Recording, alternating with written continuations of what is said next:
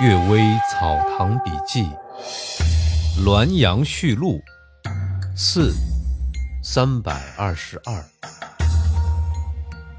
伏击问寿，鸡仙大多委托古人，然而啊，有时也稍有应验。温铁山前辈曾经遇到伏击人，就问自己的寿命还有多长。鸡仙判子说。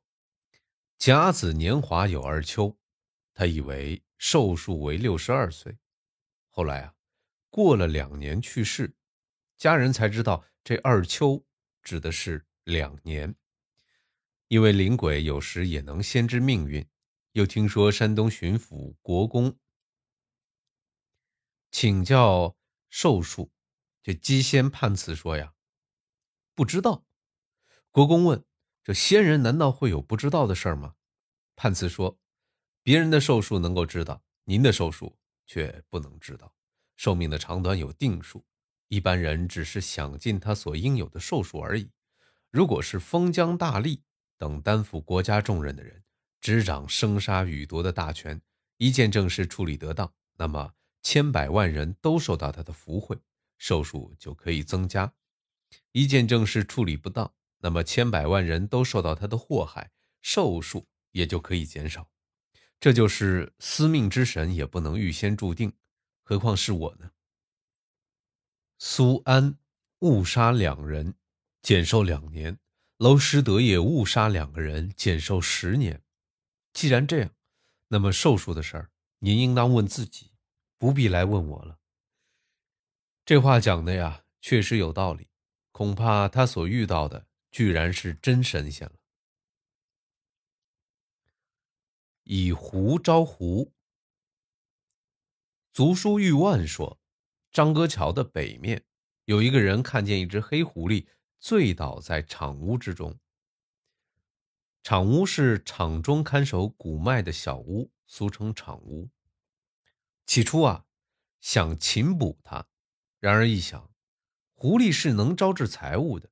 就将衣服盖在他身上，并且坐在旁边守护着他。狐狸睡醒时，身体伸缩了几次，就变成了人形。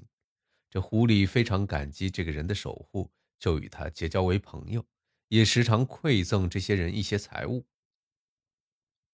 一天，这个人问狐狸啊：“如果有人隐藏在你家里，你能使他隐蔽着不露出形体吗？”狐狸说：“当然能啊。”这个人又问：“你能依附在这个人身上狂奔吗？”狐狸说：“啊，也能。”这个人就恳求说：“呀，我的家境十分贫穷，您馈赠给我的财物不足以赡养全家，却又因多次烦扰您而感到惭愧。现在乡里的某甲非常富裕，却又特别害怕诉讼。我刚听说呀，他家要找一个妇女掌勺，我想让妻子去应召。”他在那儿住几天，伺机逃出，藏在你家里。我已丢失妻子，假装要诉讼。妻子呢，还稍微有点姿色。我可以流言蜚语诬陷于他，敲诈他一笔钱财。我得到钱财之后，你依附在他身上，使他狂奔到某甲的别墅里，然后啊，叫人找到他。这样，我受你的恩惠就够多了。狐狸按他说的去做。果真得到很多钱财，找回妻子之后，某甲因为他是在自己别墅里找到的，也不敢再多问什么。然而啊，妻子的狂病竟不痊愈，他常常自己梳妆打扮，夜里好像与别人一起嬉笑，却禁止丈夫来到眼前。这个人急忙去问狐狸，狐狸却说没有这种道理啊，就前去侦查。不一会儿，狐狸回来顿脚说。坏事了！是某甲楼上的狐狸喜欢你妻子的美色，趁我从他身上退出，他就依附了上去。这只狐狸不是我所能对付的，无可奈何了呀。这个人不停的恳求，狐狸严肃的说：“譬如你乡里某人像虎一样残暴蛮横，假使他强占了别人的妻子，你能替那人去争夺吗？”后来。妻子的狂病日益严重，并且把丈夫的阴谋都揭发出来，医生针灸方式何治都无效果，最终竟然病死了。乡里人都说，这个人狡黠如鬼，又有狐狸变换之术帮助他，应当是万无一失了。却不料，由于狐狸的帮助而招来另一只狐狸的祸害，恰如螳螂捕蝉，黄雀在后一样。古诗中说：“立旁有倚刀，贪人还自贼。”确实是如此啊。道士采精血。门人王延绍说，齐州有一个人由于贫穷而卖掉妻子，妻子已经离去近两年了。有一天，这妻子忽然自己回来，说刚被买去时被引到一户人家，不一会儿来了一个道士，将他带入深山之中。他内心非常恐惧。然而已经卖给人家了，他也就无可奈何。道士叫他紧闭双目，就听到两只耳边风声嗖嗖。一会儿，道士叫他睁开眼睛，已经在一座高峰之上，那里房间豪华整洁，有二十多个妇女一起来向他问候，告诉他此地是仙府，一切不必担心。他就问：“你们到这儿是干什么事呢？”他们回答说。轮番服侍祖师睡觉，这里金银堆积如山，珠翠锦绣、佳肴珍果等东西都可以驱使鬼神，随时吩咐一声，立刻就有。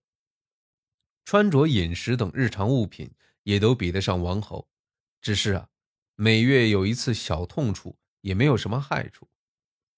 就指点说，这儿是仓库，这儿是厨房，这是我们居住的地方。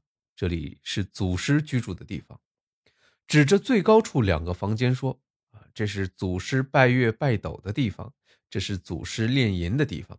那儿啊，也有供日常使唤的人，但没有一个是男的。从此之后，每当白天就被叫进去同床共枕，到了夜晚，祖师升坛礼拜，他们才各自回房睡觉。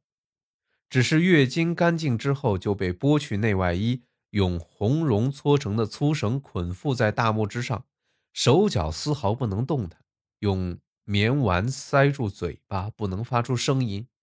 祖师手持像筷子一样的金管，寻找脉穴，刺进两臂两股肉内，吮吸他们的鲜血，非常残暴。吮吸之后，祖师将药沫撒在创口之上，就立刻不感到疼痛。一会儿，伤口结痂。第二天，疮痂脱落，完好如初。那儿的地势极其高峻，往下看，云雨都在脚下。忽然有一天呢，这狂风骤起，黑云如墨笼罩山顶，雷电四射，情势极为可怕。祖师非常惊恐，叫二十多个妇女都裸体环抱着他的身体，像一圈肉屏风。火光几次射入室内。都一闪就退出，一会儿，一只像鸡斗大的龙爪进入人丛之中，将祖师获去。霹雳一声巨响，山谷震动，天昏地暗，他就感到迷惘昏惑，如同睡梦之中。稍微清醒过来，自己已经躺在路旁。询问当地居民，得知啊，距家仅有几百里路，他就用。壁钗换衣服遮体，一路讨饭回到家中。启州还有人看到过这位妇女，她面色枯槁，不久就患病死去。大概啊，是她的精血被道士采光了。根据他所说的情况，那道士就是烧金玉女之徒。他的法术如此灵幻，还不免遭天诛的命运。何况啊，那些没有得到真传，突然受到妄人的蛊惑，却希望成仙的人。不也太荒唐了吗？感谢各位收听今天的《阅微草堂笔记》，祝各位早安、午安和晚安。